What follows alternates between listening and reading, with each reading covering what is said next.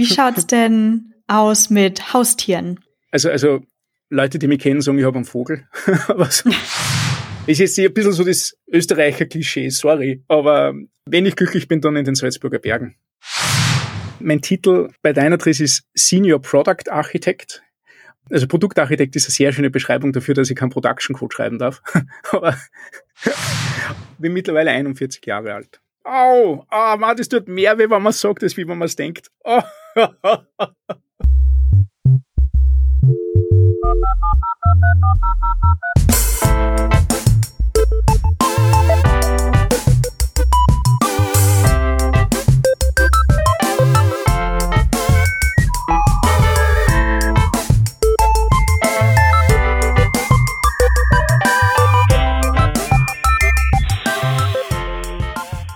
Revision 582.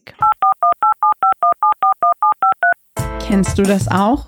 Du willst mit einer neuen Technologie starten, aber das Internet ist zu voll mit wirrem Content in verschiedenster Qualität?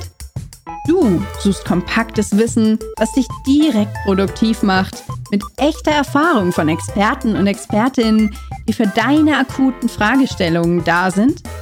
Dann solltest du mal im Trainerinnen-Netzwerk von workshops.de vorbeischauen. Hier findest du eine Community aus über 80 Trainerinnen, welche gemeinsam Material erstellen, sich gegenseitig unterstützen und weiterbilden, um möglichst nachhaltige und hochqualitative Weiterbildungsangebote zu schaffen.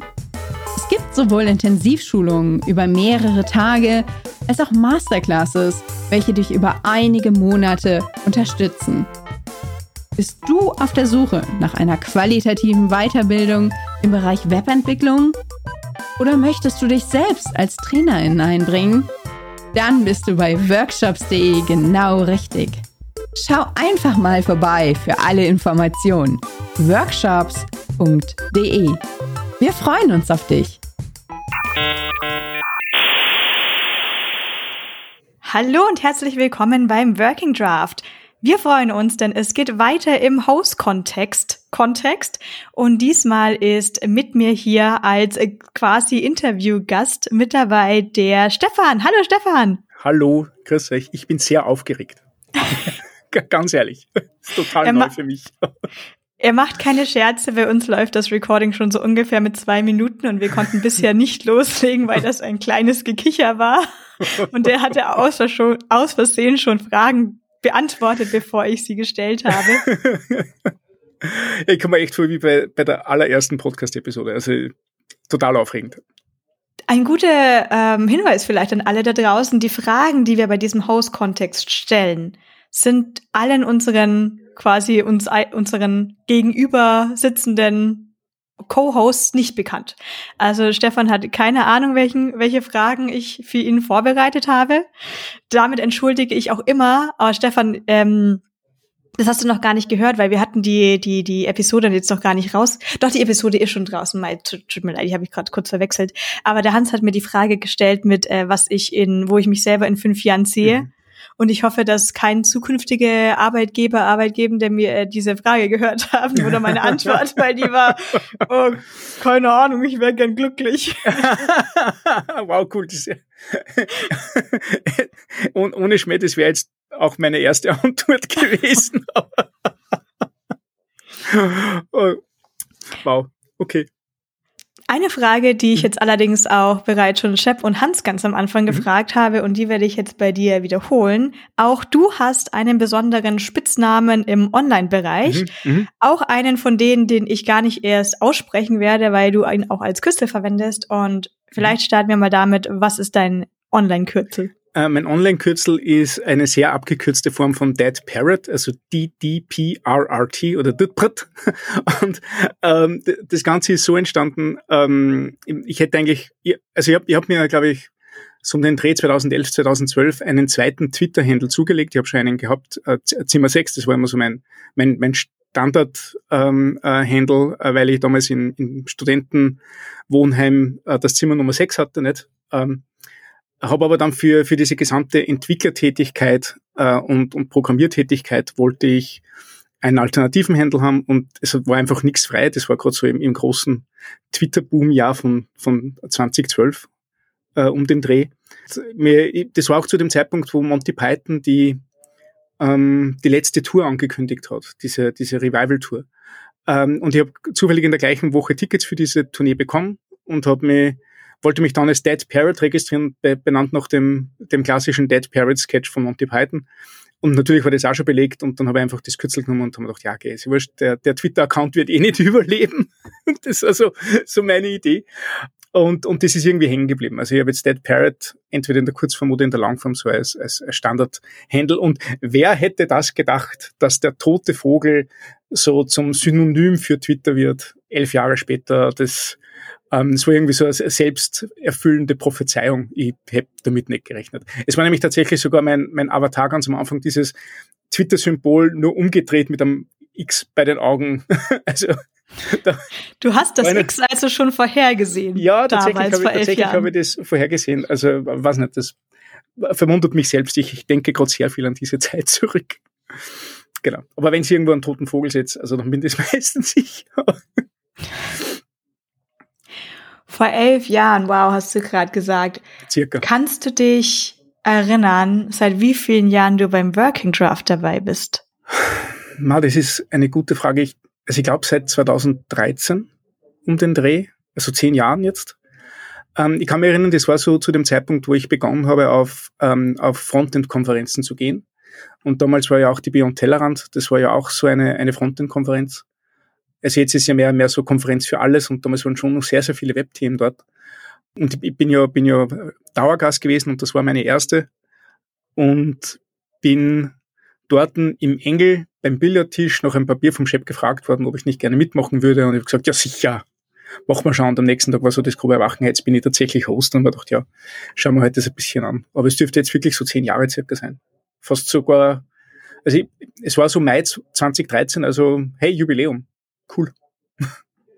Ich habe gerade in unserer Liste geschaut und ich, äh, wir haben es jetzt in den letzten Episoden äh, ein paar Mal erwähnt, dann bekommen auch ganz witzigerweise ihr Hörer da draußen mal so ein bisschen Einblick in, wir haben ja dieses Excel-Sheet und wir haben mhm. alle Revisionen von eins mhm. bis zu jetzt 582 und auch schon die nächsten drei geplant in unserem Excel-Sheet. Und ich sehe das erste Mal das Kürzel SB bei der Revision 116 wow. am 16.04.2013. Es ging über ja. Konferenzen, Motion Design. Ja. IDs versus genau. Classes, genau. also es ging um alles. Genau, genau. Da war ich noch Gast. Also da war ich noch Gast und ja. zwei Monate später dann, das war am 14. Juni 2013, war ich dann tatsächlich als Host mit dabei. Oder am 9. Juni, genau, war ich als Host mit dabei. Genau, genau. Genau. Wahnsinn. Und Aber es ist schon ewig her. Das anderes Leben. Aber ich finde schön, das hat sich quasi auch jetzt nie bei dir geändert, dass du sehr viele verschiedene Interessensbereiche hast. Das heißt, in einer Episode können wir da schon immer mehrere Themen dran nehmen. Ja, genau, genau. Also es war damals sowieso immer noch sehr, ähm, sehr vielseitig. Nicht? Also wir haben einfach geschaut, was, was hat sich gerade so getan und sind das durchgeackert. Also dieser News-Podcast war noch sehr, sehr vorherrschend. Blogartikel gefunden, drüber diskutiert, bevor wir uns nachher so in diese Deep Dives verloren haben. Genau, das war, das ist dann später gekommen, da haben wir einfach mehr Inhalt nachher gehabt. Wir haben das oft gehabt, dass wir ein Thema einfach so lange bekatscht haben, dass wir gesagt haben, das sollte eigentlich jetzt die Sendung sein. Ja, super. Genau. Bevor wir noch ähm, ein bisschen tiefer in Technik oder Konferenzen mhm. und etc. einsteigen, ein paar schnelle Fragen für dich. Okay. Kaffee oder Tee? Kaffee. Gar nichts wäre übrigens auch eine Option gewesen. Ja, äh, ganz eindeutig Kaffee. Ich habe heute schon fünf Espresso gehabt. Ganz, fünf ganz, Espresso? Ja, ja, natürlich. Ah je, was hast du denn für einen Blutdruck? oder einen Puls? ähm, ähm, ich sage immer so, den Bernhard Meyer kennt ihr, ne? Mhm. Immer weit über Bernhard Meyer. Wir machen oft diesen Vergleich. Ähm, also ähm, mein, mein Standardpuls ist, ich, keine Ahnung, ich, ich sage jetzt was Falsches wahrscheinlich, ist glaube ich bei 80 oder so. Keine Ahnung, Ruhepuls. Ich bin mir nicht sicher. Ich habe generell einen sehr hohen Puls. Also ähm, ich, ich frage jetzt einfach meine schlaue Uhr. Herzfrequenz. Den Bernhard Meyer stelle ich mir aber auch so bei ähm, Ruhepuls 48 na, vor. Ja, ja, der ist, der ist ungefähr dort. Also ähm, es schwankt so heute zwischen, zwischen 60 und 130 und aktuell ist mein Puls bei 97. Ja. Also ich habe generell einen sehr hohen. Und im Durchschnitt ist meine, meine Ruhefrequenz bei 80, genau. Ich mache jetzt mit der nächsten Frage weiter, bevor mhm. ihr gleich einen Arzt anruft. ähm, also ich, ich bin auch regelmäßig bei der gesunden Untersuchung und jeder denkt, das ist total okay. Super. Ein Mann in meinem Alter, der muss einfach ein bisschen auf seine Gesundheit schauen. genau. Hast du einen coolen Film oder Buch zu empfehlen? Ähm, oh wow. Ähm, das ist eine ganz, ganz schlimme Frage, weil filmtechnisch bin ich, ich bin ja Cineast äh, und, und ähm, ich, ich liebe Kino gehen, ich liebe Filme schauen und das ist jetzt so ein bisschen wie, wie das eigene, äh, das, das Lieblingskind äh, quasi auswählen.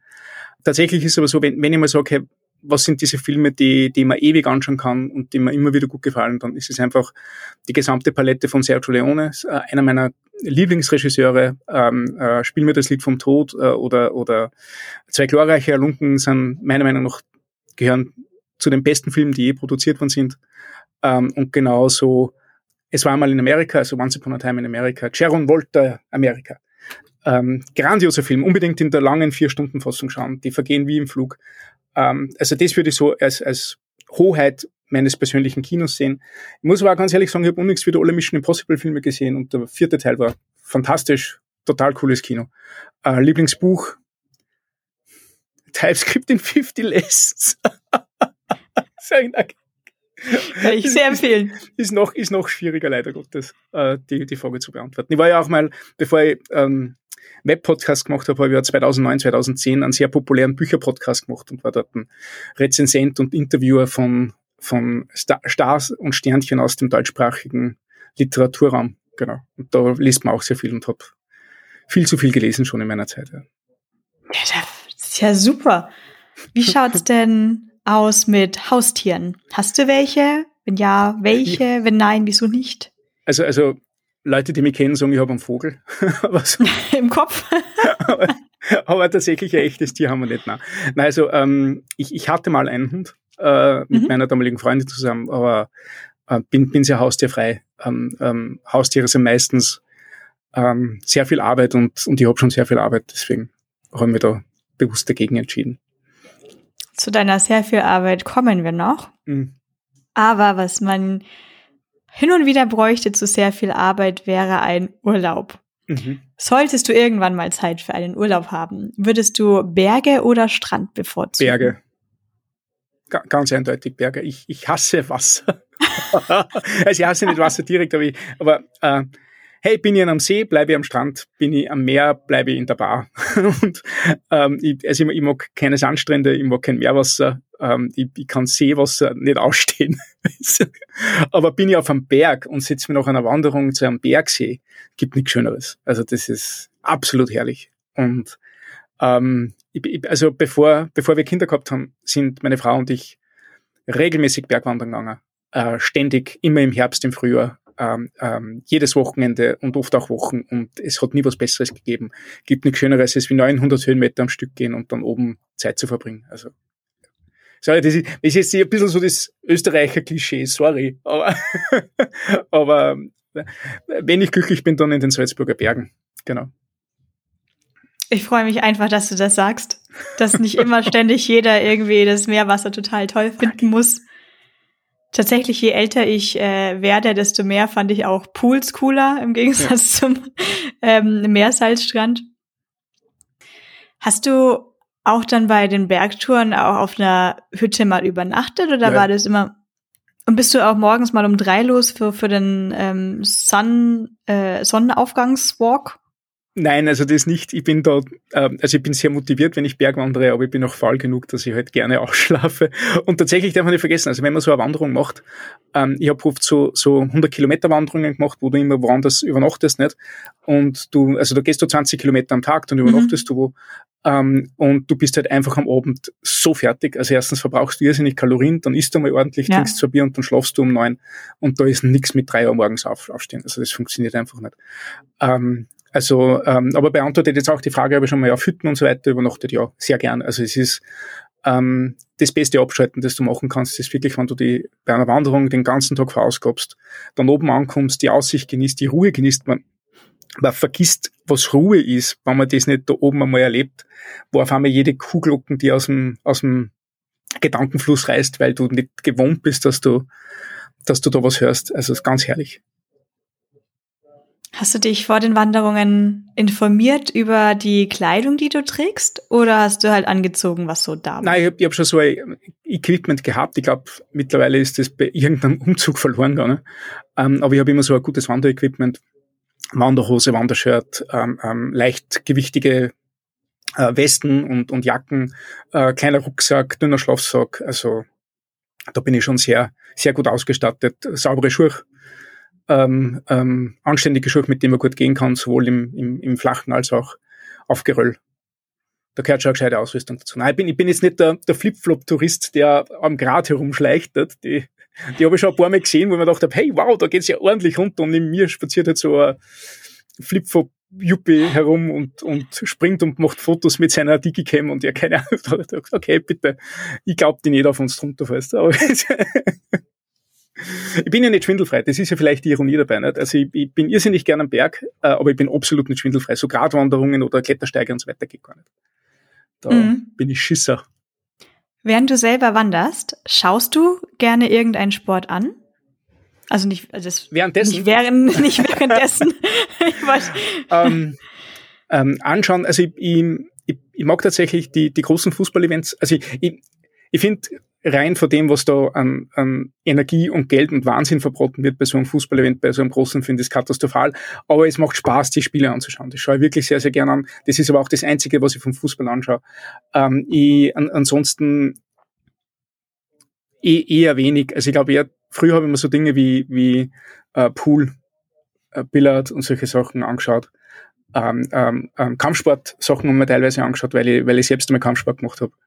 Ähm, aber das ist, das, also eher wenig. Da ist der Cineast in mir zu groß, dass ich sage, ich verbringe meine, die wenige Zeit, in der ich was schaue, mit, mit Sport. Welchen Kampfsport hast du denn gemacht? Äh, Taekwondo. Zwei Jahre, ja. Wie war's? Anstrengend. äh, man braucht sehr viel Disziplin, man braucht sehr, ähm, sehr gute Sehen und Gelenke. Ähm, und ähm, tatsächlich ist man bei mir draufgekommen, dass meine, ähm, dass meine Nervenbahnen ähm, verkürzt sind, teilweise. Mhm. Was mal cool ist, weil ich spüre nicht sofort einen Schmerz, das heißt, ich kann mal ins Feuer greifen und das ist total okay. Es kokelt halt dann ein bisschen und dann spüre ich es erst. ähm, aber das macht es irrsinnig schwer, dass du zum Beispiel diese Dehnungen, die du brauchst, damit du anständig einen, einen Kick machst oder, oder ähm, ähm, diesen Spagat machst und solche Sachen, die man beim Taekwondo macht, machen kannst, funktioniert mit meinem, mit meinem Körperbau nicht anständig und deswegen habe ich wieder aufgehört. Okay. Oh, da geht's echt ins Detail. Wuh, ich bin, sind, sind Info, also das sind Infos, die weiß kein Mensch. Beim Wandern gehst du danach auf die Hütte und trinkst ein, zwei Bier. Zum Fußball kann man sowieso immer Bier trinken. Hast du ein paar Brauereien, die du immer mal wieder gerne trinkst? Mhm. Ja, ja, also das ist auch so ein Hobby von mir. Ich, also Bier ich, trinken. Bier trinken, ja. Nein, aber, aber ähm, das zelebriere ich auch, auch gern mit, mit ähm, verschiedene Biere probieren und mich vor allem über den Brauvorgang informieren und die Brauerei kennenlernen. Und eine meiner absoluten Lieblingsbrauereien ist, aus, ist eine lokale Brauerei tatsächlich. Das ist die Brauerei Hofstetten äh, im Mühlviertel. Das ist ähm, äh, sehr kleine Brauerei, aber die älteste urkundlich erwähnte Brauerei Österreichs oder wenn nicht sogar noch noch in einem größeren äh, Umkreis. Äh, und die haben ganz fantastisch, also fällt in diese Kategorie Kraftbier äh, und Craft Brewery, aber macht nicht diese klassischen Pale Ales oder was auch immer oder Stouts oder diese internationalen Stile, sondern er findet gern so eigene Stile, ver verschreibt sich zum Beispiel dann dem Kellerbier und interpretiert das neu, arbeitet damit, dass sie zum Beispiel heiße Granitsteine ins Bier geben und dadurch den Zucker im Malz karamellisieren ähm, frieren das noch ein, damit eine stärkere Gärung erzeugt wird und machen so einen Granitbock, der irre ist. Ähm, taugt mir sehr, sehr. Ähm, die Riederbrauerei, die ist aus der Gegend, wo meine Frau hier ist, die macht äh, fantastisches Weißbier und fantastische IPAs, die, die einen ganz anderen Stil haben als wie, ähm, ähm, als wie diese traditionellen IPAs. Das ist immer das, was, was ich lokal sehr, sehr gerne mag. Und, und international gibt's einfach so viel, dass mir irrsinnig schwerfällt, oder den, äh, den richtigen zu finden. Aber was ich zum Beispiel sehr genossen habe, das ist jetzt keine kleine Brauerei. Heroin München Augustiner trinken, das ist halt, halt einfach Flair im Sommer nicht. Das ist, ich habe mir übrigens, nachdem wir uns da, da getroffen haben, habe ich mir gleich äh, bei uns beim Supermarkt der Kisten Augustiner haben da und der Kisten Moser Liesel und da habe ich gesagt, so, jetzt, jetzt sind wir bayerisch und jetzt gibt's auch Schweinsbraten wieder zu Hause. Und, und, und mein Terrassen ist jetzt der Biergarten, weil das war, war fantastisch. Grandioses Flair. Bier schmeckt auch nirgends so gut wie im Biergarten. Das stimmt. Ich kann immer das Einger noch empfehlen. Ja, ja, das kenne ich sogar, das, das Einger, ja. Das ist auch also, ein Hit. Oder Giesinger ist natürlich dann ja, auch so. Ja, das, ja. Mhm, mhm, mhm. Cool. Gut, Bierkultur Hammer. Ich würde jetzt so ein bisschen die äh, Thematik wechseln. Ich sehe dich gerade sitzen in einer Art drei Quadratmeter Telefonzelle. Ja. Verglast hinter dir, deswegen mhm. darfst du nichts heimlich auf deinem Laptop machen anscheinend in diesen ja. Telefonzellen. Wo bist du denn hier gerade? Ähm, ich, ich, bin gerade im Dynatrace Office in Linz. Ähm, wir, also das ist mein, mein Arbeitgeber. Wir haben eben da so für die unzähligen Zoom-Calls, die wir zwischen unseren ähm, Offices haben und nachdem man auch sehr gerne und sehr lang im Homeoffice arbeiten darf, äh, immer wieder den Bedarf, dass man mehrere Meetings remote macht. Und das ist jetzt so eines genau. Deswegen habe ich mir da eingebucht. Und genau, ist im Hafen in Linz, ist ein Riesengebäude. Ich sage immer der Eiffelturm mit dem großen Dynatrace-Logo, aber macht Spaß. Bist du dann selber lieber im Homeoffice oder lieber im Büro, wenn ich dich jetzt gerade hier sitzen sehe? Ich, ich mache das tatsächlich situationsabhängig. Ich bin normalerweise eher im Homeoffice, äh, weil meine Tätigkeit sehr viele Teams umfasst, die, die weltweit agieren, ähm, österreichweit und weltweit. Also wir haben sehr viele Development-Teams am ganzen Globus verstreut. Und in meiner Aufgabe muss ich mit denen viel kurzschließen. Und wenn ich den ganzen Tag Zoom-Call mache, dann mache ich das bei mir im Homeoffice, weil mein Gott, zum Telefonieren vorher jetzt nicht eine halbe Stunde. Äh, Im Moment bin ich aber in einem Projekt, das ähm, tatsächlich von mir verlangt, wieder viele One-on-Ones zu machen mit Leuten vor Ort. Äh, und ich glaube, dass ich jetzt so die nächsten zwei, drei Monate wieder mehr im Büro bin und, und mehr, äh, mehr direkt mit den, mit den Kolleginnen und Kollegen arbeite, genau. Ähm, und das, dann ist das Projekt wieder vorbei und dann machen wir wieder was anderes. Also das, ähm, da, da bin ich sehr flexibel, Gott sei Dank.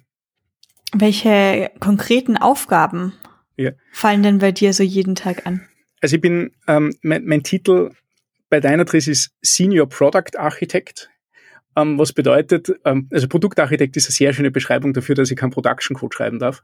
aber, aber in Wirklichkeit, ähm, also ich kümmere mich um die mittel- bis langfristige Planung von Komponenten unseres Produktes. Ich habe dort ein, ein, paar Dinge, über die, die, ich nicht reden kann, ein paar Dinge, über die ich schon geredet habe, wie unsere Serverless-Plattform. Wir haben eine eigene Serverless-Plattform geschrieben für unser Produkt. Hat angefangen, früher habe ich nur UI gemacht, also Designsystem aufgesetzt, Komponentenbibliothek, äh, Bildoptimierung etc.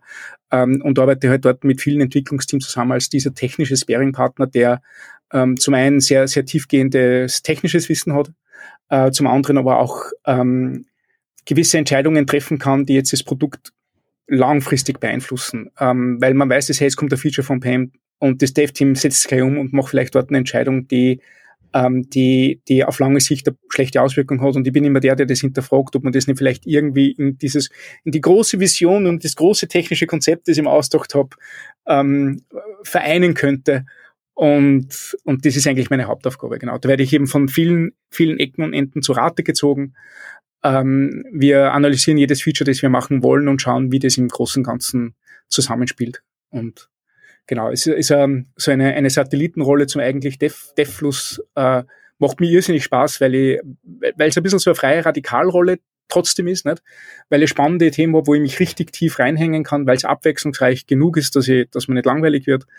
Und wo ich auch merke, dass ich dort am besten aufkommen bin, weil man jetzt okay, ich habe ein gewisses Produktfeature und entwickle das bis zum Ende, ähm, das stellt mich nicht so zufrieden. Ähm, es gibt genug Leute, die, die, die sind super happy, wenn die das machen und die können das auch richtig, richtig gut und, und vergolden das und das wird schön. Und die verlieren meistens nach, dem, nach der Idee das Interesse, da habe ich viel mehr Spaß an der, an der langfristigen Planung von dem Ganzen und kann halt einmal so richtig mit coolen neuen Scheiß auf den Putz hauen. Also das ist eigentlich das, wo man denkt, ja, das macht eigentlich am meisten Spaß. Ich habe, habe ein cooles Team, ein kreatives Team, äh, plan mit dir ein paar Sachen, habe ein paar grandiose Ideen und dann startet es, kommt zur Welt und wir haben wieder was richtig Cooles miteinander gemacht. Äh, und ich habe dort mit vielen Leuten zusammenarbeiten dürfen. Das ist sehr zufriedenstellend. Ja. Gibt es Aufgabenbereiche oder ganz äh, kleine einzelne Aufgaben, die dich so ein bisschen nerven? Ja. Jedes Jira-Issue, das ich anlegen muss, ist eine Qual. Jeder Kommentar, den ich, den ich niederschreiben muss, erschlägt mich. Jedes Architekturdiagramm, das ich annotieren muss, tut mir weh. Ähm, also ich, ich, ähm, es ist, es ist, es, es ist ein bisschen eine Ironie, weil ich habe ich hab drei Technikbücher jetzt geschrieben. aber, aber das in meinem täglichen Arbeitsfluss zu machen, ähm, ähm, ist, ist ähm, für das nehme ich mir wenig Zeit. Das ist so etwas, das ich machen muss, das nicht irgendwie natürlich in meinem Arbeitsfluss drinnen ist. Und ähm, deswegen finde ich das mühsam und schwierig. Ähm, da arbeite ich gerade ganz stark an mir, dass das besser wird. Ähm, aber es, es zeigt sich, es ist noch eine große Herausforderung für mich. Ja. Noch weitere Beispiele? Stunden buchen.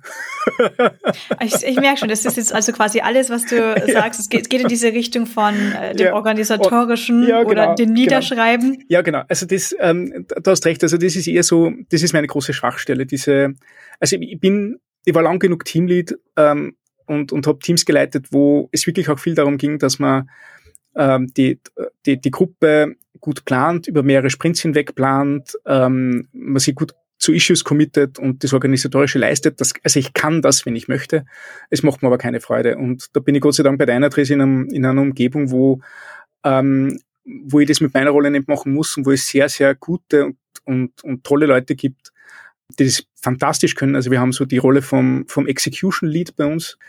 Execution Leads kümmern sich darum, dass der, der Plan, den sich wir im Produktmanagement und in der Produktarchitektur ausgedacht haben, auch tatsächlich auf die Straße gebracht wird, dass die Teams Bescheid wissen, dass ein Roadmap erstellt wird, dass die Issues angefertigt werden, dass die geplant werden, dass committed wird dazu, dass die refined sind, sprich, dass wir auch genau wissen, was ist zu tun und bis wann ist es zu tun. Da steuere ich gerne bei, aber, aber diese Organisation macht dann jemand, ähm, wo, wo man auch sicher sein kann, dass das funktioniert. Und von dem her ist es für, für mich grandios, weil ähm, genau diese Aufgaben, die, die können andere Leute besser und die können das exzellent. Und ich weiß das sehr zu schätzen, dass sie das übernehmen. Ähm, da mache ich lieber die Dinge, wo ich gut bin. Und genau. Wenn du die Stunden buchst, dann jeden Tag oder ja, irgendwann am Freitag? Jeden, jeden Tag. Jeden Tag, weil, ähm, äh, ähm, weil das sind so die kleinen, kleinen Lästigkeiten, die ich einfach wegkriegen will. Und meistens Damit nicht der ganze Freitagnachmittag drauf geht, nachzuvollziehen. Also, also, meistens buche ich schon, bevor sie passieren. Mhm. Ähm, in, einfach in der Hoffnung, dass, dass der Tag dann wirklich so bleibt, wie ich ihn quasi im, in der Stundenerfassung geplant habe. Genau. So Kalorien zählen wäre jetzt nichts für dich. Ah, doch, das macht meine Uhr. Beim Essen. Ah, das habe ich auch schon mal gemacht, ja. Ähm, das ähm, das habe ich schon mal gemacht. Ich habe so, so eine Kalorien-App gehabt und habe das, hab das mitprotokolliert. Das, äh, die Sorge ist, dass das irrsinnig funktioniert. Also wenn ich mir denke, hey, ich muss irgendwie diesen Sport, den ich betreibe, gleichsetzen mit dem, was ich konsumiere, das haut voll hin und meistens kriegst du mhm. nach drei, vier Wochen sofort der Ergebnis. Also ist ziemlich toll. Ähm, die, ich breche es aber dann meistens nach zwei, drei Monaten ab. Dann passt es wieder. Und nach einem Jahr fange ich wieder an. Genau. Dann meistens kündige ich nachher das, das Abo von der App und nach einem Monat start es wieder. ich bin, bin ein guter Kunde bei Yassio, oder wie das heißt. Genau. Hast du das dann auch so gemacht, dass du vorher schon aufgeschrieben hast, was du essen wirst? Ja. Oder dass du. Mh. Ja, das weiß ich meistens, weil wir kochen immer recht ähnlich. Äh, ich weiß, was ich reinhaue. Also ich, bin leidenschaftlicher Koch. Und ich esse dann selten mehr, als wie, als wie ich mir vornehme, dass ich ist. Also das funktioniert schon ganz gut. Ja, dann steigen wir doch gleich ins Kochthema ja. ein, wenn du es mir schon hier auf dem quasi Silbertablett servierst. Wie kam es dazu? Aha, das ist eine gute Frage. Ich glaube, das war tatsächlich einmal so eine, so eine Abnehmsache wo ich mir gedacht habe, ich, ich muss jetzt selber kochen, weil das, was ich in der Kantine kriege oder in, in der Mensa kriege, das ist einfach meistens zu deftig oder, also ich, ich habe immer im Spital gearbeitet, das heißt, ich habe in einer, in einer, äh, in einer Krankenhauskantine mein Essen bekommen und das war einfach katastrophal. Das war nur schlimmer als wie das, was die Patienten kriegen. Äh, und gesagt, na, das muss jetzt besser werden, das muss leichter werden, das muss frischer werden. Ähm, und habe einen sehr strengen Ernährungsplan gemacht, ohne Kalorien sind, sondern einfach halt ganz bewusst gesagt, hey, ich weiß jetzt, was ich zu mir nimm und da musst du halt einfach noch auch die, die Zutaten kennenlernen. Ähm, und, und habe eben dann angefangen, witzigerweise also viel Italienisch zu kochen. Nicht? Italienisch ist jetzt nicht die leichteste Küche der Welt, aber ähm, meines Empfindens noch eine der bewusstesten Küchen der Welt. Also jede, jede Zutat, die da reinkommt, ist sehr bewusst gewählt. Die hat eine Aufgabe da drinnen. Du merkst halt einfach, wie, wie sich das Gesamtbild zusammensetzt. Ähm, und da lernt man sehr viel, wie, wie ähm, wie äh, eine Hauptmahlzeit äh, ausschauen soll oder wie, äh, ähm, wie ein Frühstück ausschauen soll, was, was du dazu zu dir nimmst und wie, wie dir das am Tag gut tut. Und da reagiert ja auch jeder Mensch anders. Ne? Ähm, und ich habe halt da wirklich begonnen zu merken, hey, also so, so funktioniert das für mich. ähm, und, und äh, weiß jetzt ganz genau, was ich konsumiere. Das, das Ironische dabei ist, dass ich mich nicht immer dran halte, aber einfach nur zu wissen. Also das Gute ist ja auch das, ähm, ich, ich weiß, wenn ich dann zum Beispiel über die Stränge schlage oder mich nicht an mein, mein, ähm, mein Ernährungsideal halte, äh, und alleine das Bewusstsein reicht aus, dass ich, dass ich immer eigentlich ein gutes Gefühl habe mit dem, was ich, was ich mache. Äh, Jojo-Effekt ist bei mir riesig, aber das ist halt einfach ein wenig auch der, der Disziplin geschuldet und äh, nicht so sehr. Biere wieder. So, ja, genau, die Biere sind, sind wirklich ein spannendes Thema. Bin jetzt gerade in eine wunderschöne Nachbarschaft gezogen, wo man sich am Abend doch sehr oft trifft und dann, mach hey, was der, ich hätte wieder was. Lass uns das einmal ausprobieren. Und der Nachbar, hey, ich habe gerade irgendein total verrücktes Fleisch gegrillt und meine Frau ist Vegetarierin, lass uns das gemeinsam essen. Ich gesagt, ja, passt cool, mach, mach wieder. Also es ist ähm, der, der, der Genussmensch ist halt dann doch da. Aber wie gesagt, es ist halt, ich glaube, es geht mehr um das Bewusstsein als wie um, um die tatsächliche Ausführung, solange es nicht irgendwie gesundheitsschädigend ist. Und zu wissen, dass ich das unter Kontrolle habe, wenn ich möchte, reicht mir dann schon. Hast du bestimmte Kochbücher? Ähm, ja, also ich bin ein großer Fan von Antonio Caluccio und Gennaro Contaldo. Das sind zwei Italiener, die in, in London ähm, Restaurants eröffnet haben. Also der ähm, ähm, Antonio Caluccio ist leider schon verstorben, aber ist einer der, der, der klassischen italienischen Köche, die in London es zum großen Namen gebracht haben. Und der Gennaro Contaldo war sein Küchengehilfe damals und hat dann selbst ähm, angefangen ähm, zu kochen und hat dann zum Beispiel unter anderem auch dem Jamie Oliver an, angelernt. Ähm, und, und die machen jetzt so wunderschöne klassische italienische Küche, schreiben tolle Kochbücher, haben eine, eine lustige Serie im BBC gemacht, wo sie durch Italien reisen und einfach so ein bisschen äh, Landleute und Essen gleichsetzen. Und das ist jetzt für mich als, als ähm, als, als, als, als Kochfan, als, als Genussmensch und als Italienliebhaber ist das halt, das war einfach herrlich zum Anschauen. Uh, und du, du siehst halt dann wunderschöne Wandergegenden, wo du von zwischen, zwischen, zwischen Restaurant und Restaurant gehst und, und auf kleinen Bauernhöfen das beste Essen kriegst. Und das hat mich zum Beispiel dazu inspiriert, dass wir, wenn wir zum Beispiel in Italien Urlaub machen, in der Nähe von einer Stadt wie Florenz, nicht in Florenz direkt übernachten, sondern uns außerhalb an einem Bauernhof ein Zimmer nehmen, wo wir dann mit den, ähm, mit den äh, Bewohnern äh, und Gastgebern dieses Bauernhofs dann gemeinsam Abendessen, oft drei Stunden lang am Abend das richtig zelebrieren, gute Gespräche haben, guten Wein haben, wunderbar essen und nachher auch eine kleine Wanderung machen müssen, um zur Bahn zu kommen und dann mit der Bahn in die Stadt zu fahren und um Sightseeing zu tun. Also das, das hat ein bisschen einen Einfluss gehabt auf was, was wir so als ähm, gutes und, und guten und schönen Urlaub sehen. genau. Nimmst du dir dann auch in die Arbeit, wenn du nicht im Homeoffice bist, ähm, Meal Preps mit? Ähm, nein, nein, also ähm, ich, ich koche nur, nur, nur frisch und zu Hause. Ne? Mhm. Und wir haben eine grandiose Kantine hier bei Dynatrace, die, oh. die, die ist fantastisch. Äh, die ist wirklich gut. Und wenn, ich, wenn mir dort nicht schmeckt, dann fahre ich in das Skriptkampfbüro ins Zentralen nach Linz, treffe ich mit meinen Freunden und gehe dort auf ein grandioses Café-Zentralmenü. Genau, ist auch schon legendär. Wir haben schon unseren Stammtisch dort. Es ist, es ist beeindruckend. Also wir haben, wir haben es, glaube ich, als einzige geschafft, dass wir ähm, einen fixen Tisch in diesem Café aus haben, weil wir halt die Skriptkampf damals gemacht haben. Äh, und die haben einen großen Umbau gehabt und sie haben gesagt, sie haben uns noch äh, angekündigt, sie haben uns einen Umbau vom Café, sie machen alles anders. Äh, sie, wir sind eingeladen, um zur Öffnung zu kommen und wir brauchen keine Sorge haben, unser Tisch bleibt als einziger bestehen und dachte, okay. das ist, ähm, ähm, das ist echt, echt sehr viel Privileg und ich habe mich sehr herzlich bedankt, aber es ist wirklich so, also wir gehen da hin, ich setze mich hin, ich kriege meinen Cappuccino und mein Eistee und und wenn es ums Essen geht, dann serviert er, also er, er serviert auch einfach das Menü und weiß, dass man das isst. Also es ist schon, schon echt spaßig. Hast du einen Messerschärfer zu Hause? Nein. Ich habe vor 15 Jahren ähm, meine Messer vom Vater meiner Ex-Freundin schleifen lassen und die sind immer noch so scharf. Ach, Quatsch. Nein, wirklich keine. Äh, also ich, ähm, entweder wollte, wollte er, dass ich mich schneide oder so. Aber die, die, das ist ein Wahnsinn mit denen. Also zwei, drei Messer, die haben eine Kanten, die sind beeindruckend. Wirklich. Also bin, bin echt, echt begeistert.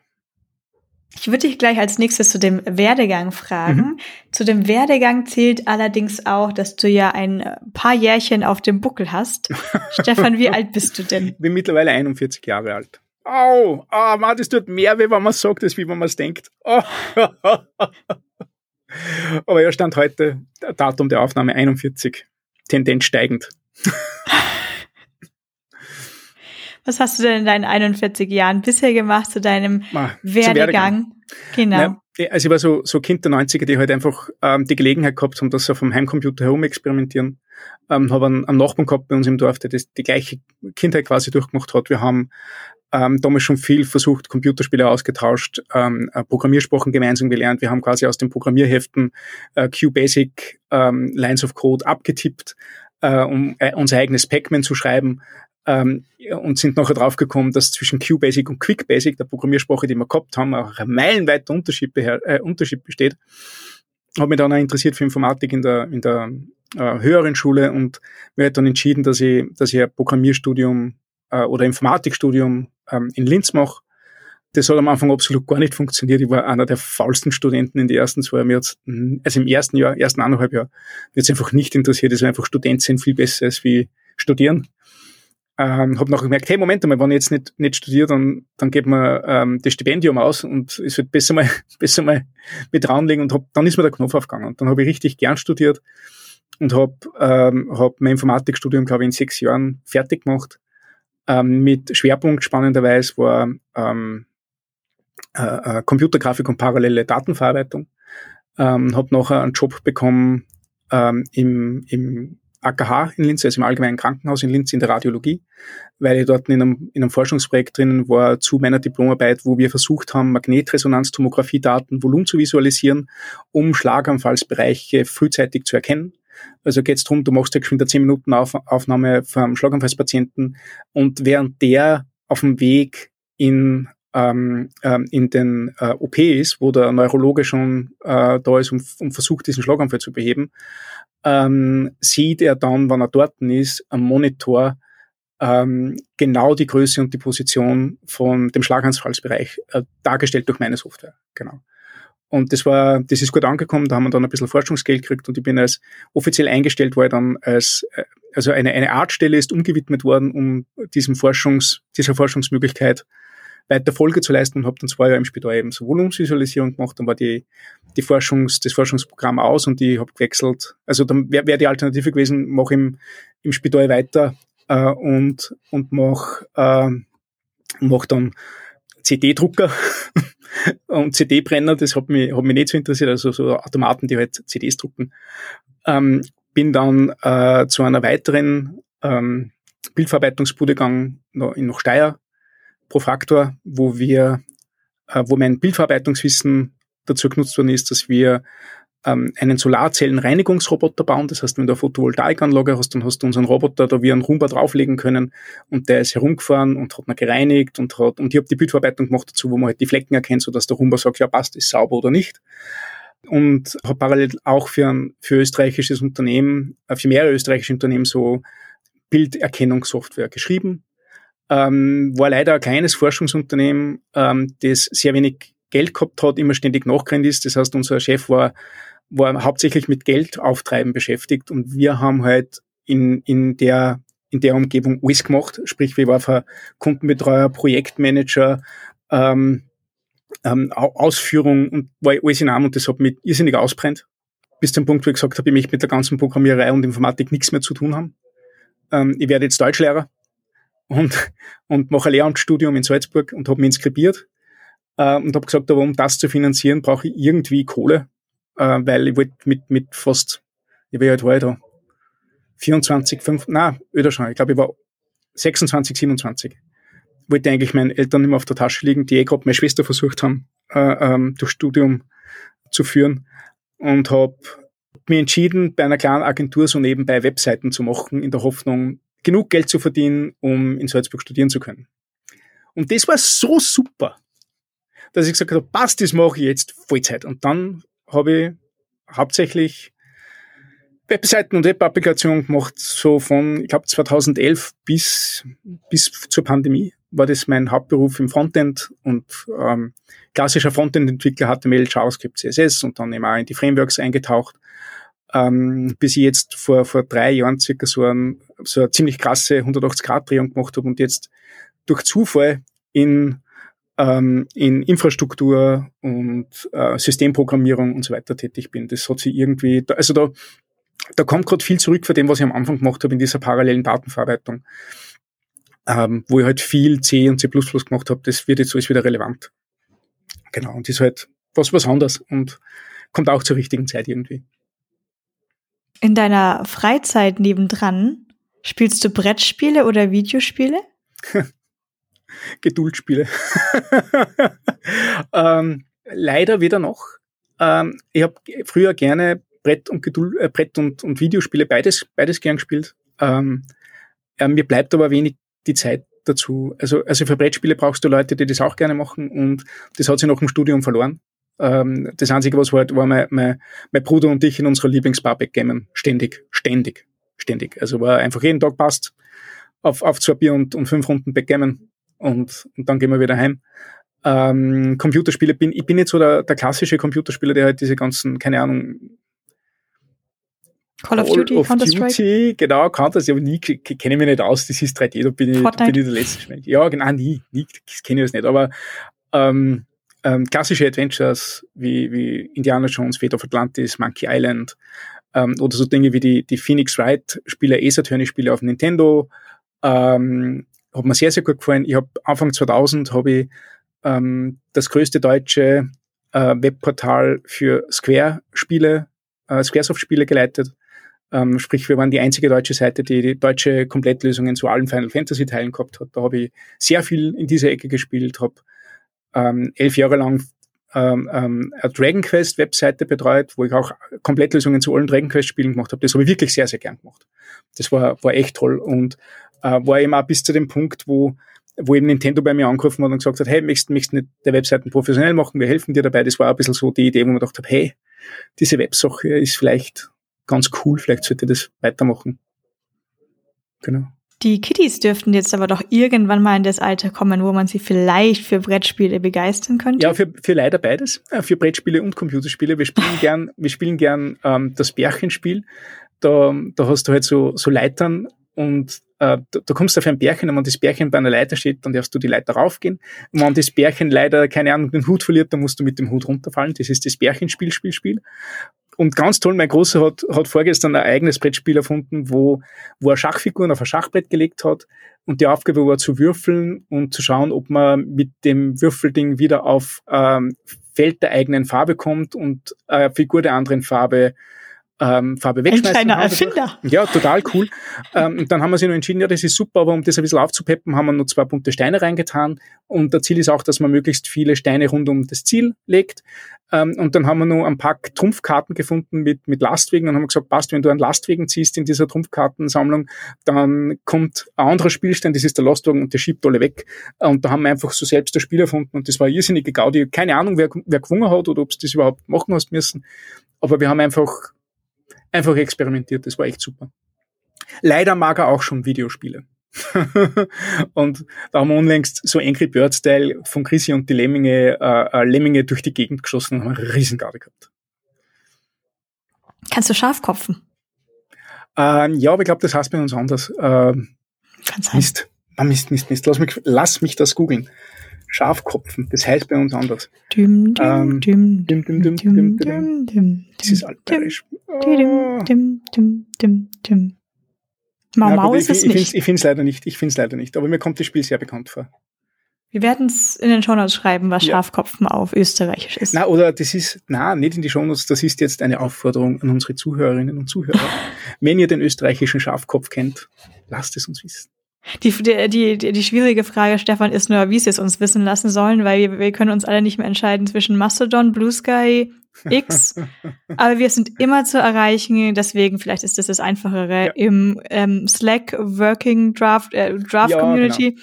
Da sind wir immer noch, das ist aktiv und immer an die comments at workingdraft.de, das erreicht uns auch alle. Unbedingt. So, du hast also einen, eine sehr spannende Laufbahn ähm, durchlaufen für Sachen, die dir auch tatsächlich festes Gehalt einbringen. ja. Und du bist irgendwie über eine Konferenz dann zum Working Draft gekommen. Also genau. wie ging's los mit der Community? Ähm, war auch sehr spannend. Also wir haben, ich meine, wir waren irgendwie habe ich diese Websache angefangen zur, zur Hochblüte von HTML5 und Frontend, wo halt wirklich ein Bewusstsein entstanden ist, dass Frontend-Entwicklung wichtig ist.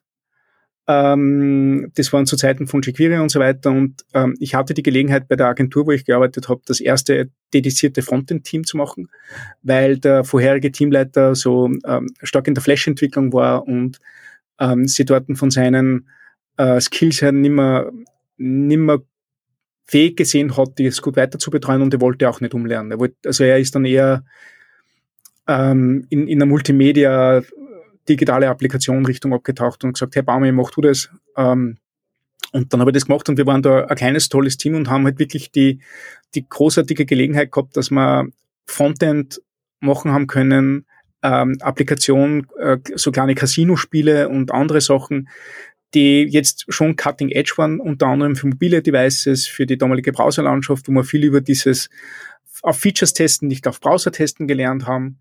Ähm, und das war, also meiner Meinung nach war das im Frontend-Bereich immer noch die, die, die glorreiche Zeit. Und ich habe halt die Idee gehabt, hey Leute, da passiert gerade so viel, lasst das ganze Team fährt jetzt auf das Barcamp nach Salzburg und wir präsentieren da ein bisschen, was wir gemacht haben, weil im besten Fall kommen Leute zu uns und im, im, im, im zweitbesten Fall kommen einfach extrem viel Feedback. Ähm, und da waren wir dort und ähm, Kollegin von mir und die haben beide was präsentiert. Die Kollegin hat einen Performance-Vortrag gemacht. Ich habe ähm, ich hab einen Vortrag zu mobilen Browser-Games gemacht ich gesagt habe, hey, wir haben jetzt für, für Win Today ähm, Casino-Spiel gemacht, ähm, Roulette und Blackjack. Und wir wollten einfach nur so eine Kartenumdrehanimation haben. Wie schlecht ist uns dabei gegangen? Und der Vortrag ist so gut aufgenommen worden, dass ich nochmal eingeladen worden bin zu zwei Events in Wien. Ähm, die Digital Visions war das damals, das war ein ganz Wiener Barcamp, sehr, sehr hochkarätig organisiert. Ähm, und der Accessibility Tag, der A-Tag in Wien. Und beim A-Tag in Wien habe ich den gleichen Vortrag gegeben und da war eine Sprecherin aus England da, die hat den so gut gefunden, dass sie mich zur, ähm, dass sie mich empfohlen hat für die Breaking Development Konferenz in Orlando. Das war quasi mein, meine Karriere war ähm, Salzburg auf der Uni, ähm, ähm, auf, im, im, im, in, in, bei den Vereinten Nationen für den Accessibility Tag und dann in Orlando, Florida, in, um, in der Nähe von Disney World auf der Bühne mit, mit Karätern wie im, im Paul Irish, ähm, der war damals ein bekannter Name, ähm, äh, Cameron Moll, ähm, na, wer war denn da noch alle? Also es war, war damals die, die, quasi die Creme de la Creme und halt ich, ne? Ich war auch dabei, voll gut. Und, und da habe ich meinen Vortrag auch wiedergeben, hab, hab dann wieder ein paar Witzen äh, gestaltet und so weiter. Und ähm, das war dann so, wo ich mir gedacht habe, hey, Moment, mir taugt das. Das ist richtig cool. Äh, das möchte ich gerne weitermachen und habe dann eben angefangen, dass ich so ein bisschen im internationalen Speaking-Zirkus herumgehe und ähm, habe mir auch zu dem Zeitpunkt habe ich auch eine Karte geschenkt bekommen für für die Beyond Tellerrand. Ähm, ich glaube, ähm, Vitali Friedman vom Smash Magazine hat gesagt, er hat eine Karte für Beyond Tellerrand herzuschenken.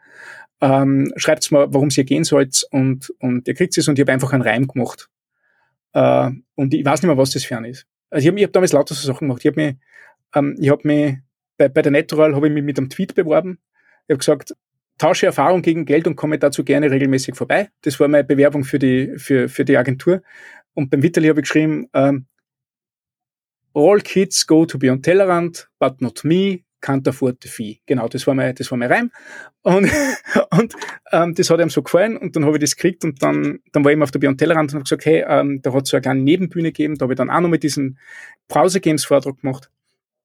Und da habe ich dann eben die ganzen Leute, die man schon so aus der Community kennt, wie in Rodney Rehm und in Shep und ähm, der, der Hans war auch dort und der Anselm war auch ein, ähm, ein Moderator bei uns und ähm, so ja so Leute wie wie wie der Mark Hinse, der, äh, ich glaube der Jens war dort noch nicht da, aber aber halt die, die, die typische Klassenfahrt, die habe ich da kennengelernt und die waren gleich sehr, sehr offen und, und sehr, sehr akzeptierend. Und wir waren im, im Schlüssel auf, auf Altbier und, und im Engel auf zum Billardspielen und dann, und da hast du gemerkt, hey, das ist richtig, richtig nette Gruppe, mit der, ähm, mit der bist du gerne unterwegs. Und ähm, so ist es dann auch passiert, dass, ähm, dass ich eben näher zu der gewachsen bin und mit der Chef dann schlussendlich gefragt hat, ob ich nicht mitmachen möchte, weil der hat halt gesehen, was ich halt über die Themen, über die ich gerade rede und ähm, ich war anscheinend gemütlich genug, äh, um, um, dass er sich denkt, er kann wöchentlich mit mir telefonieren. und, ähm, oder vielleicht bin ich einfach auch nur, keine Ahnung, für die Osterweiterung da gewesen und, und, und bin die Quote, der, der Quotenösterreicher. keine Ahnung. Ähm, aber ja, so hat's angefangen. So bin ich in diese ganze Ecke wieder reingerutscht. Wie bist du von dieser Ecke dann in die Bücherecke und mhm. TypeScript-Ecke reingerutscht? Ähm, das, das ist tatsächlich ähm, ähm, direkte Fortführung davon gewesen. Ähm, ich bin nämlich dann, ähm, also mir hat das Konferenz äh, sprechen hat mir sehr gut gefallen. Ich hab dann bin dann auf ein paar deutschen Konferenzen gewesen. Ähm, da haben wir auch mal ein Event gehabt in München unten, wo der der der, der Chef der Peter und ich waren und noch viele, viele andere, wo wir so Workshops gegeben haben, so Halbtages-Workshops. Und ich habe dort einen Galb-Workshop gemacht, Galb- und Grant-Workshop. Und habe dort Folien dazu vorbereitet. Und die Folien sind, ähm, sind gefunden worden. Also ich habe meine Folien online gestellt, die sind gefunden worden von, äh, von Manning, ähm, von einem äh, Publisher aus, aus, aus Amerika, äh, die haben gesagt, hey, das Material ist so gut, kannst du dir vorstellen, das zu einem Buch zu machen und habe dann mit Manning eine Kooperation eingegangen, um ein Galb-Buch zu schreiben oder Grant. Es war früher noch ein Grant-Buch und wir haben sich noch entschieden, es wird ein Galb-Buch beziehungsweise ein Buch über Frontend-Tooling generell. Und habe dann eben zwischen 2014 und 15 das Buch geschrieben. Das war eine sehr mühsame Erfahrung, muss ich ganz ehrlich sagen. Das erste Buch war irrsinnig schwer. Ähm, und ähm, ich sehe es immer so als bezahlten Schreibkurs, weil sie haben mir einen kleinen, einen kleinen Vorschuss gegeben. Und ich habe halt ähm, die Möglichkeit gehabt, ähm, das Buch zu schreiben. Ist, der Vorschuss ist noch nie abbezahlt worden. Also ich glaube, 10 Euro fehlen noch heute, bis das Manning sagt, okay, passt, der Vorschuss ist gerechtfertigt und jetzt kriegst du Tantiemen. Und ähm, das Spannende war, und das war ein bisschen frustrierend, also das, der, der Prozess und das Lernen, Buch zu schreiben, mit dem war Manning super. Die, die habe eine Lektorin gehabt, die ist mit mir, hat sie sich wöchentlich getroffen, hat den Status besprochen, hat mir gesagt, auf was ich achten muss beim Schreiben. Ich habe mir einen Stil angewohnt, mit dem ich gut schreiben kann, der passt zum Stil von Manning, der passt ähm, zu dem, wie ein Buch funktionieren soll. Ich habe irrsinnig viel gelernt. Ähm, und dann hat leider Manning große Produktionskapazitätsprobleme gehabt und hat das Buch ein Jahr später veröffentlicht als geplant. Also statt Ende 2015, Ende 2016. Und du weißt, wie damals das ist oder heute das ist, wenn du Ende 2000, also wenn du mit einem Jahr Verspätung ein Buch veröffentlichst, das war, das war dead on arrival. Also das war einfach, ähm, ähm, es war, es war das bestverkaufteste Buch bei Manning während der Early Access Phase. Und dadurch, dass die Produktion so lange gedauert hat, hat das nachher keiner mehr gekauft. Es war total, total uninteressant. Ähm, und ähm, ich habe gedacht, ja, kein, kein Problem, ähm, cool trotzdem, dass ich es gemacht habe. Ähm, wie gesagt, bezahlter Schreibkurs, das war immer so ein positiver Take da drinnen.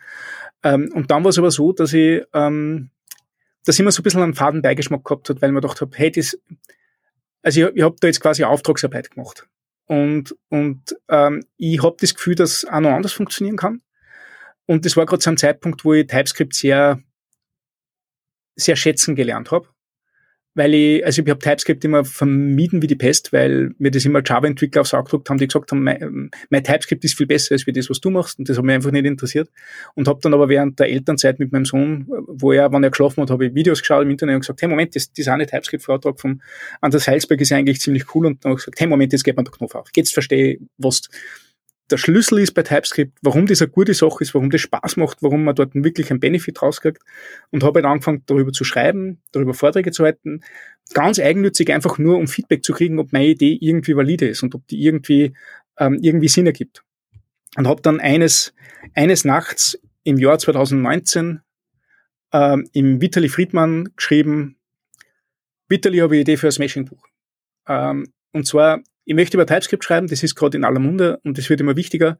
Und ich glaube, dass TypeScript mehr ist, als wie, als wie jeder andere macht. Und ich glaube, dass es Smashing sich dazu gibt. Und ich glaube, dass man dort ein Buch machen kann, das egal wann es rauskommt, eine sehr langlebige Sicht auf die Dinge hat.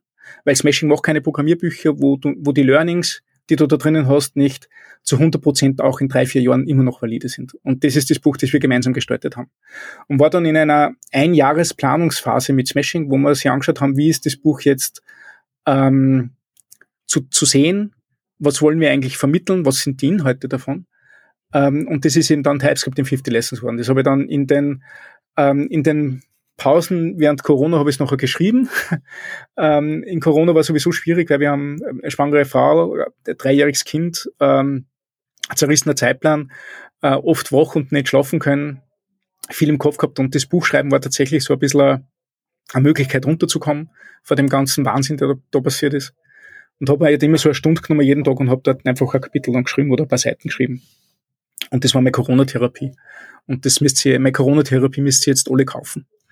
Und, und ja, genau, und das war, das war dann TypeScript in 50 Lessons. Und was da halt schön war, ist, dass alle Dinge, die mich gestört haben an, an dem ersten Galb-Buch, halt einfach aufgekommen. Ich habe mit einem Team gearbeitet, wo wir eine gemeinsame Vision gehabt haben, wo die Produktion einen Monat dauert hat. Das war dann schon fast zu schnell. Ich habe mir, ich hab mir aussuchen können, wer das Cover gemacht hat. Ähm, ich habe äh, so kleine Feinheiten einbringen können, wie ähm, ein rotes Lesebändchen, das, ähm, das war, war eine Idee von, von der Produktionsfrau, die, die Ari Styles, die gesagt hat, hey, was wäre, wenn wir das Lesebändchen in der Farbe machen, wie die roten Unterlinien im Editor, wenn du TypeScript schreibst.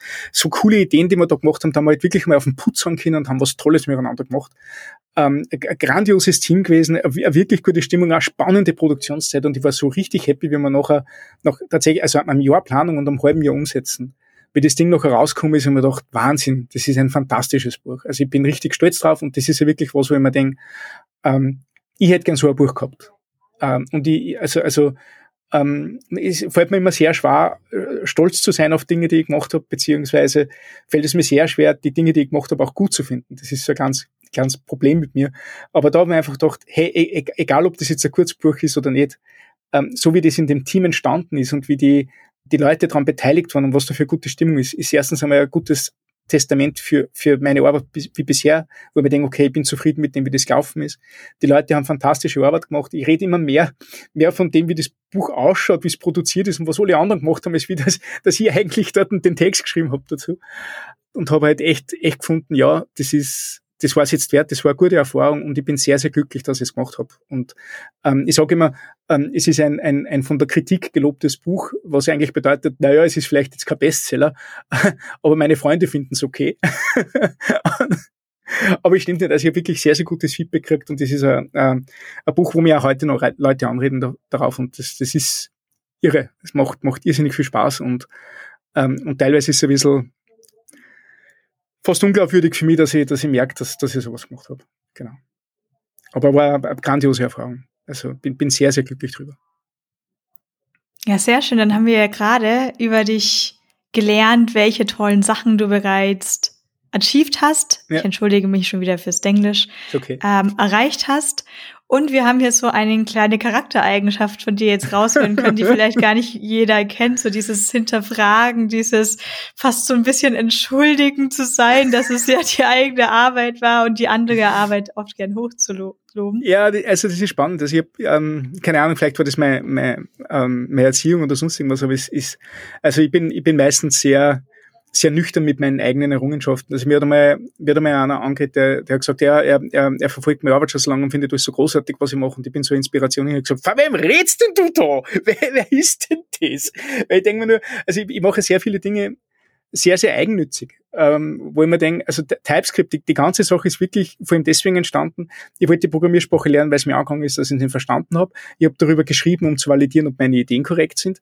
Ähm, und ich habe das Buch veröffentlicht, weil ich, weil ich dieses, diesen Fadenbeigeschmack vom ersten Buch ausmerzen wollte und ein, ein tolles Buch machen, wo ich mir denke, hätte, das ist wirklich was, was ähm, auf das man gern zurückblickt. Das habe ich alles, alles geschafft, aber ähm, mir ist oft dieser, dieser Effekt nicht bewusst, den ich dann auf, auf habe, wenn das Ding dann draußen ist und, und wenn Leute das konsumieren. Und das fällt mir sehr schwer, das Ganze zu, ähm, zu wahrzuhaben oder, oder, oder auch zu akzeptieren.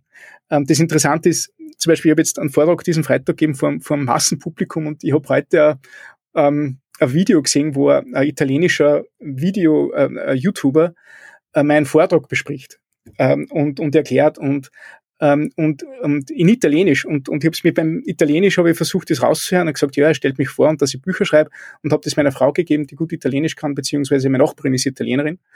Ähm, und sie haben gesagt, nein, nein, der sagt nicht, dass du Bücher schreibst und dass du der Baumgartner bist. Er sagt, ich bin der, der bekannte Autor der sehr berühmten Bücher TypeScript im Fifth Lesson. Und ich dachte, was? Wie? What? Okay. Ähm, äh, und, und das ist, das ist ganz schwierig für mich, aber, aber umso interessanter, ja. Also ich versuche immer sehr bescheiden zu bleiben und wenn es anderen gefällt, freue ich mich.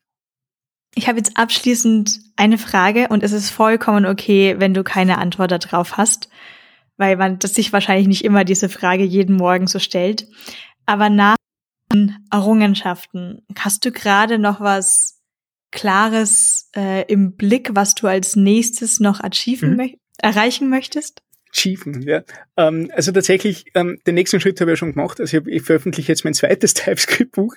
Das ist auch eine schöne, schöne äh, Sache. Also äh, ich bin dann wieder von, von ähm, einem Lektor angeschrieben worden, die würden gerne ein Buch mit mir machen, von O'Reilly diesmal. Und Ähm, sie hat gesagt, hey, hast du eine Idee? Sie haben ein Buch, sie wollen ein TypeScript-Kochbuch veröffentlichen ähm, und ob ich, ähm, ob ich denken kann, dass ich das schreibe. Und die haben gesagt, hey, weiß ganz ehrlich nicht, das Thema ist eigentlich schon ziemlich durch bei mir äh, und ich habe schon drüber geschrieben, aber lass mich mal schauen. Und dann habe ich wirklich in drei Stunden eine sehr umfangreiche Outline geschrieben für ein 400-Seiten-Buch und gedacht, hey, Moment, vielleicht ist das Thema doch noch nicht abgeschlossen.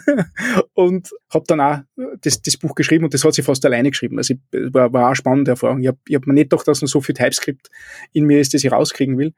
Ähm, und also ich, ich habe vor, das ist jetzt in der Fertigstellung, das kommt jetzt im September raus. Ähm, und ich habe vor, möchte mindestens noch ein Buch schreiben, äh, weil ich habe ich hab noch so eine Idee im Kopf, die möchte, ich habe zwei oder drei Ideen im Kopf, die möchte ich irgendwie noch zu Papier bringen.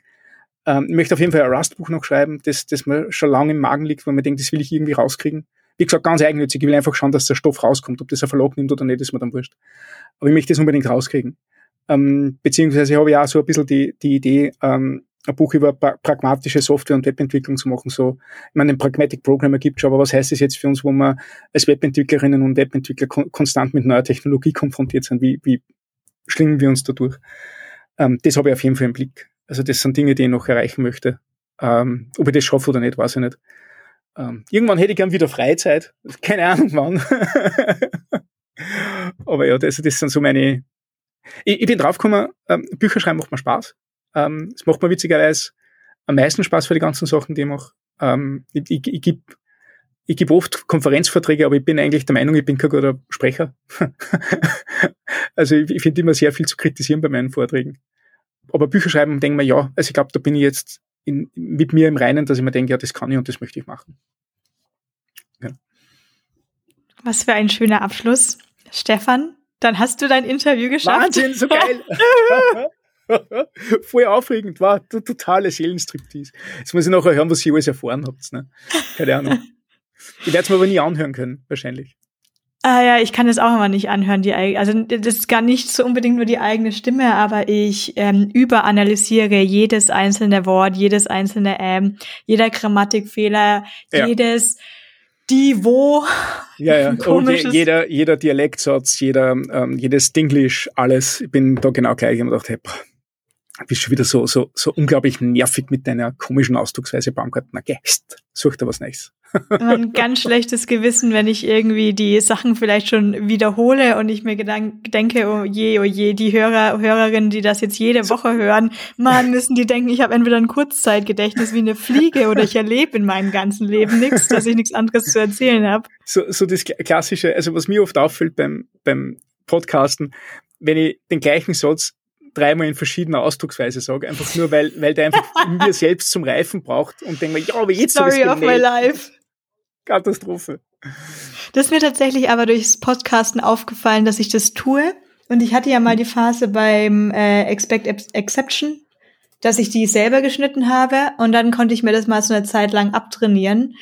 Hier schneide ich die Folgen ja nicht selber und deswegen merke ich immer wieder, dass ich häufiger zurückfalle, dass ich mir meinen Satz zurechtlege, ausspreche und dann quasi genauso nochmal wiederhole, aber jetzt habe ich ihn aber ganz richtig zusammen. Total. Ma, kenne ich sehr, sehr gut. Ja, gut. Dann äh, bedanken wir uns bei allen, die hier zugehört haben.